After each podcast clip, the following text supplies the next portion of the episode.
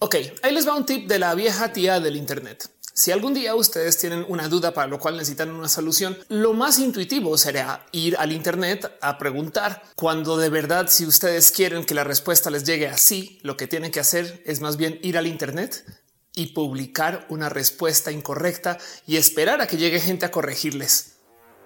Chequen. Quizás el motivo por el cual lo que les voy a presentar hoy es nuevo para algunas personas es porque somos buenas personas. No esperamos el mal de las empresas por algún motivo o tampoco esperamos que la gente tenga esto en mente en su corazón. Pero tanto así como algún día te das cuenta que los Jedi son realmente tantito más malvados que los Sith, porque los Jedi le piden a esta gente que vive una vida célibe y que controle a la gente desde que son bebés y les indoctrinen y que luego no dejen que tengan relaciones algunas. Y entonces ahora tienen que controlar sus sentimientos de tal modo que están completamente fuera de control cuando sienten cosas que es una función de su cuerpo. Lo mismo aquí con las redes. El tema es que a veces nos cuesta entender que hay gente que sí es malvada y esto es justo lo que sucede con el Internet y el cómo nos comunicamos en el Internet. Hoy quiero hablar de una cosa que se llama el marketing de la rabia, el outrage marketing, el marketing de la discusión, el debate, la pelea, el cómo gracias a que las redes sociales funcionan a base de interacciones y necesitan que estemos ahí haciendo cosas todo el día. Lo mejor que podemos hacer es fomentar esas interacciones vía la discusión. Y entonces suena absurdamente raro. Pero si yo les hiciera a ustedes una pregunta de él, ¿qué es lo que recuerdan de Twitter? Alguien va a decir, claro, lo bonito que es que podamos compartir ideas y que la gente le pueda dar retweet o lo espectacularmente importante que es para la sociedad que se aplanen las estructuras y jerarquías y yo le pueda escribir algo al presidente directamente.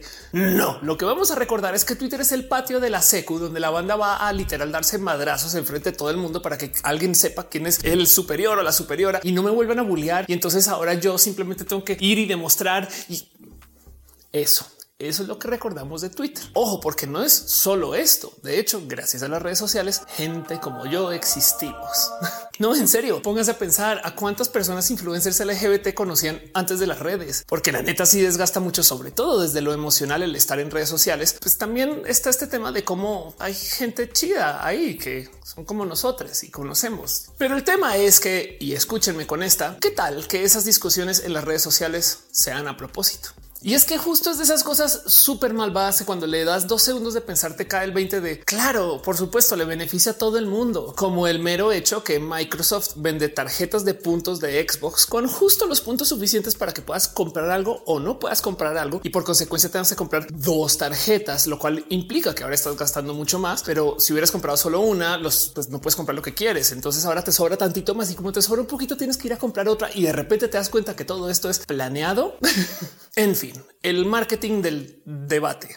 Advertrolling. Hay mucho que entender porque las estrategias detrás del marketing de la discusión son a veces muy complejas, pero claro que están ahí presentes. Imagínense que ustedes tienen que promocionar el lanzamiento de una marca y quieren que la gente esté hablando de la marca, pero a la par también pues sabemos que esta herramienta de la discusión existe y ahora tenemos que atar la estrategia de tal modo que nos permita promocionar la marca y que la gente no piense que está la chingada porque estamos discutiendo todo el día. ¿Cómo solucionamos eso? Estrategas digitales. Discútanlo en grupos de tres. Me lo van dejando aquí abajo en los comentarios. Debido a nuestra complicada psicología y el cómo nos criamos o nos socializan, hay dos sentimientos base de toda la bola de sentimientos con la cuales podemos convivir que nos invitan a querer compartir lo que nos dispara el sentimiento. Piensen ustedes si alguna vez no les ha tocado vivir por una escena donde ven que alguien cerca de ustedes, que a lo mejor es cuate o cuata, se comienza a reír y entonces nos nace decirles qué, qué es. Hazme reír a mí también, por favor. En esencia, queremos que lo que genere risa se comparta, tanto así como la gente que bosteza nos despierta un bostezo. Lo que nos genera risa en últimas intuitivamente nos nace compartir. Por consecuencia, las cosas alegres o de chiste vuelan en las redes sociales, memes. Pero del otro lado, todo aquello que nos genere rabia, ira o que nos sirva para contarle a alguien una historia de precaución, como oye amigo, cuídate que eso está sucediendo. Eso también psicológicamente hablando, también lo queremos compartir. Y es bien raro. A ver, quizás el mejor modo de resumir esto es nomás dejarles ahí el dicho que todo todos los escándalos son virales por naturaleza y las redes sociales quieren que las cosas sean virales porque estamos usando más las redes sociales.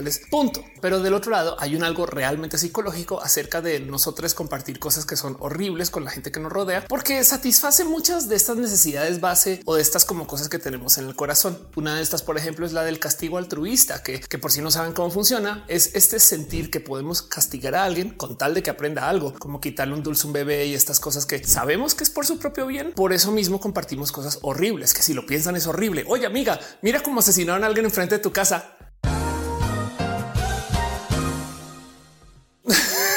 Pues eso es el castigo altruista. Se ha hecho con conciencia o se ha hecho por piloto automático. En últimos también estamos queriendo enseñarle algo a alguien y entonces por eso también las cosas que generan rabia, ira o que nos exaltan en general, eso también lo queremos compartir entre millones de otros motivos, lo cual entonces nos lleva a otras de las cosas que hace que las redes sociales vuelen y es el que la gente diga cosas altisonantes. Las redes sociales muy famosamente han hecho que nos polaricemos. Ahora también tenemos que discutir desde ciertos puntos de vista y tomar posturas siempre, porque si no, en esencia estamos permitiendo que todas las posturas existan y eso no es conducente a la discusión. Como llevamos ya varios años de esto, ya entramos en esta cultura. De hecho, la gente céntrica, que es ya muy fundamentalmente céntrica, por lo general deja las redes. Pero bueno, el punto es que las redes entonces tienen estas dinámicas con las cuales vivimos, como es la famosísima cultura de la cancelación, de la cual estoy muy a favor, no más que tenemos que hacer algunos ajustes sobre ella, pero que el hecho que exista es bueno y que además de paso, porque hay gente por ahí diciendo ahora cancelan a todos y a todas la generación de cristales de no mames. Los boicots existen desde hace muchos ayeres, desde antes que tú nacieras, señor de la generación de concreto. Pero el punto es que estas herramientas de cancelación vienen porque hay cosas que genuinamente nos exaltan. Y si es verdad que navegamos la vida por medio de nuestros sentimientos. Piensen en cómo a veces no recordamos qué sucedió, pero sí recordamos que nos hicieron sentir.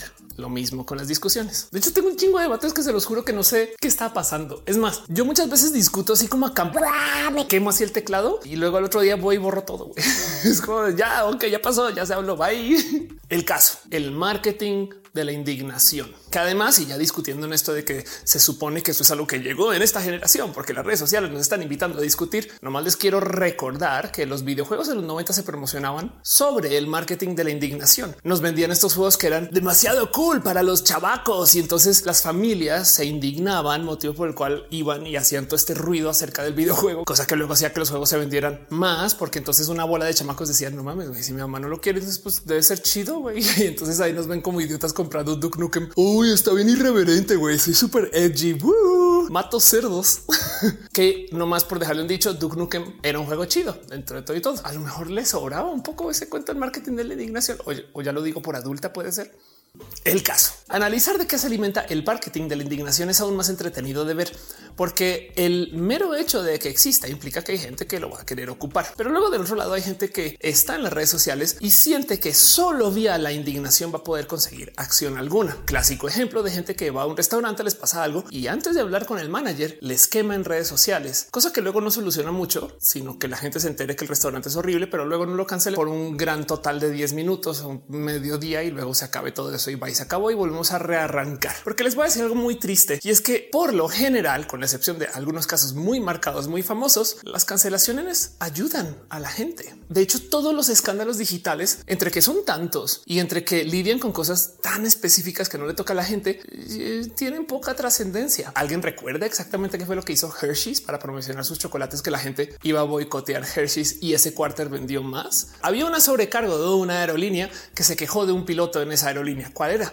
O mi favorita, ¿cuál fue la marca de la cual salió una foto de un empleado orinando sobre los enlatados mientras estaban en la fábrica? Si le preguntamos a varias personas hacía calidad de youtuber en la calle haciendo preguntas y de la gente en las redes, casi nadie recuerda tampoco. El mismo motivo por el cual siempre he dicho que necesitamos una suerte como de catálogo de lords y ladies, porque ya nadie recuerda exactamente quién era quién y qué estaban haciendo. Son tantos y tantas que nos deja ahí en claro que lo que nos interesa no es como la justicia detrás de lo que se está pidiendo, se hizo o la corrección social, lo que sea, sino nomás castigar a alguien ahí en el momento y San se acabó. Es como si Twitter o las redes sociales fueran un las global. De hecho, chequen como hay gente que ha sido constantemente cancelada y ahí siguen. No es eso prueba, pero no le quita Y ojo que esto no es un caso de que hablen mal, que hablen bien, pero que hablen, sino es un caso de hablen mal. Por favor, hablen mal, digan cosas mal de mí, porque eso es lo que yo tengo. Desde el fondo de mi corazón a mí me parece que esto es un poco desgastante, como que traer toda esta energía del trolenme implica aguantar vara y aguantarse una cantidad de cosas que dices, pues,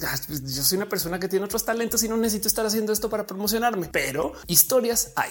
¿Cómo creen que Donald Trump llegó a ser una persona tan reconocida cuando era candidato? Nadie le creía en ese momento que iba a poder mover a tanta gente, pero es que se la pasaba troleando a los medios. Yo estoy pero miren, 99.9% segura que ese tweet de Copfefe fue muy que igual y se le fue o a propósito, pero que lo dejó ahí. El escándalo le sirve. Sí, Carmen, un desmadre con eso.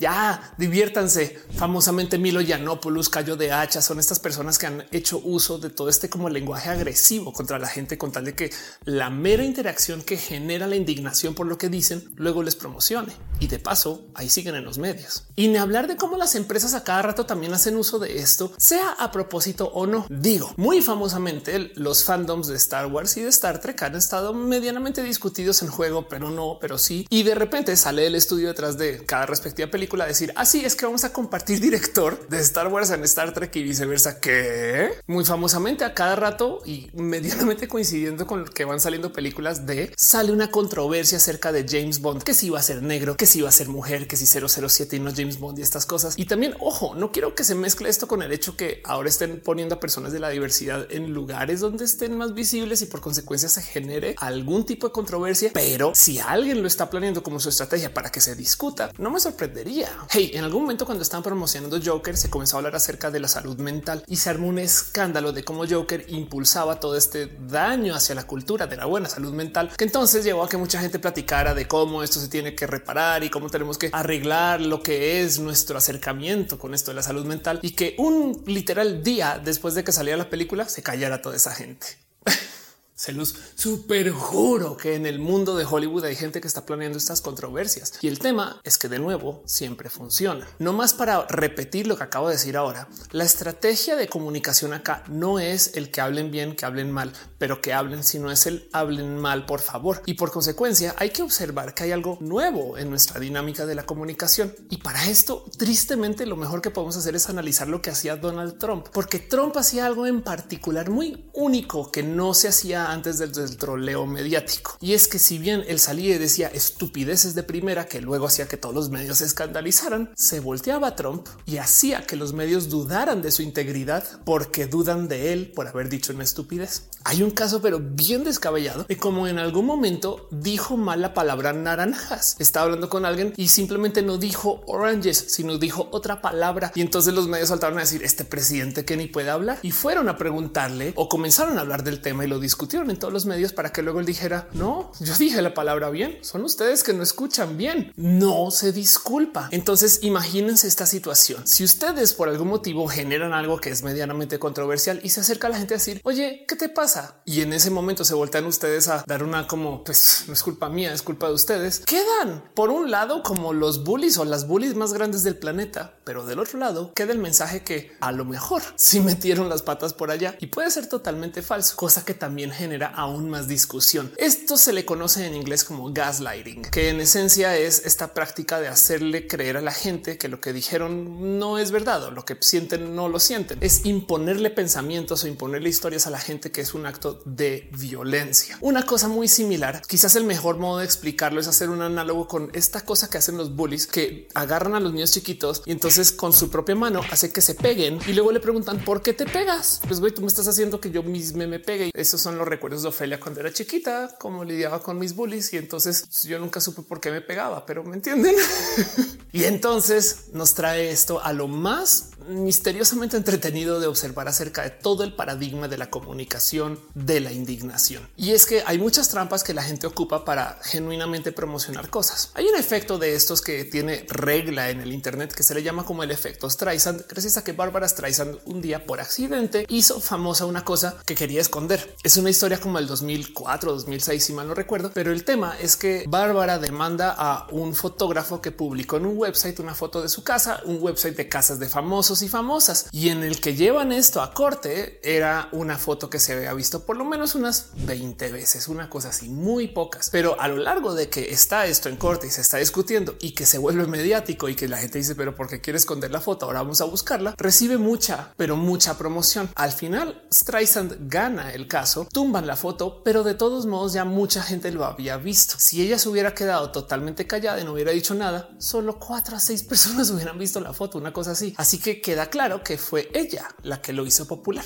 y a eso se le llama el efecto Streisand. Ahora pensemos como una estratega digital y ahí les dejo la tarea de cómo harían ustedes para que su nuevo coche o para que su nuevo producto, modelo, lo que sea, salga al público y la gente sepa que existe. Y si la respuesta que me acaban de dar es haciendo un escandalote bien pendejo que la gente no tenga más sino discutir, le atinaron a un chingo del pop de los últimos tres años, que además hace todo el sentido. No era esto lo que hacían en TV y novelas cuando se casaban y divorciaban a la semana, cuando les cachaban en Acapulco con la otra o el otro y cuando hablaban acerca de cosas que eran privadas de familia. Entonces la otra decía eso no es verdad. Y entonces generaban estas como novelas en vida real para que estuviéramos ahí conectadas hablando de ellas. Y en últimas, seguramente ni les importaba y todo pudo haber sido hasta guionado. No más que ahora tenemos esto en las redes sociales y las cancelaciones son de la mañana a la noche muy famosamente hay una historia de cómo hay gente en Rusia y al parecer ahora también en China que se dedican a hacer uso de las redes sociales para hacer que la gente se discutan. Y yo sé que esto suena conspiranoia, pero ya han agarrado gente por este tipo de dilemas. Un caso muy famoso fue como en Texas lograron organizar una marcha y una contramarcha activista para que la gente se encontrara en la calle y ahí se dieran en lo posible algún tipo de encuentros violentos. En este caso, la marcha sí sucedió, sí, sí hubo violencia y lo impresionante es pensar que todo se organizó vía grupos de Facebook con gente influencer organizando esos grupos de Facebook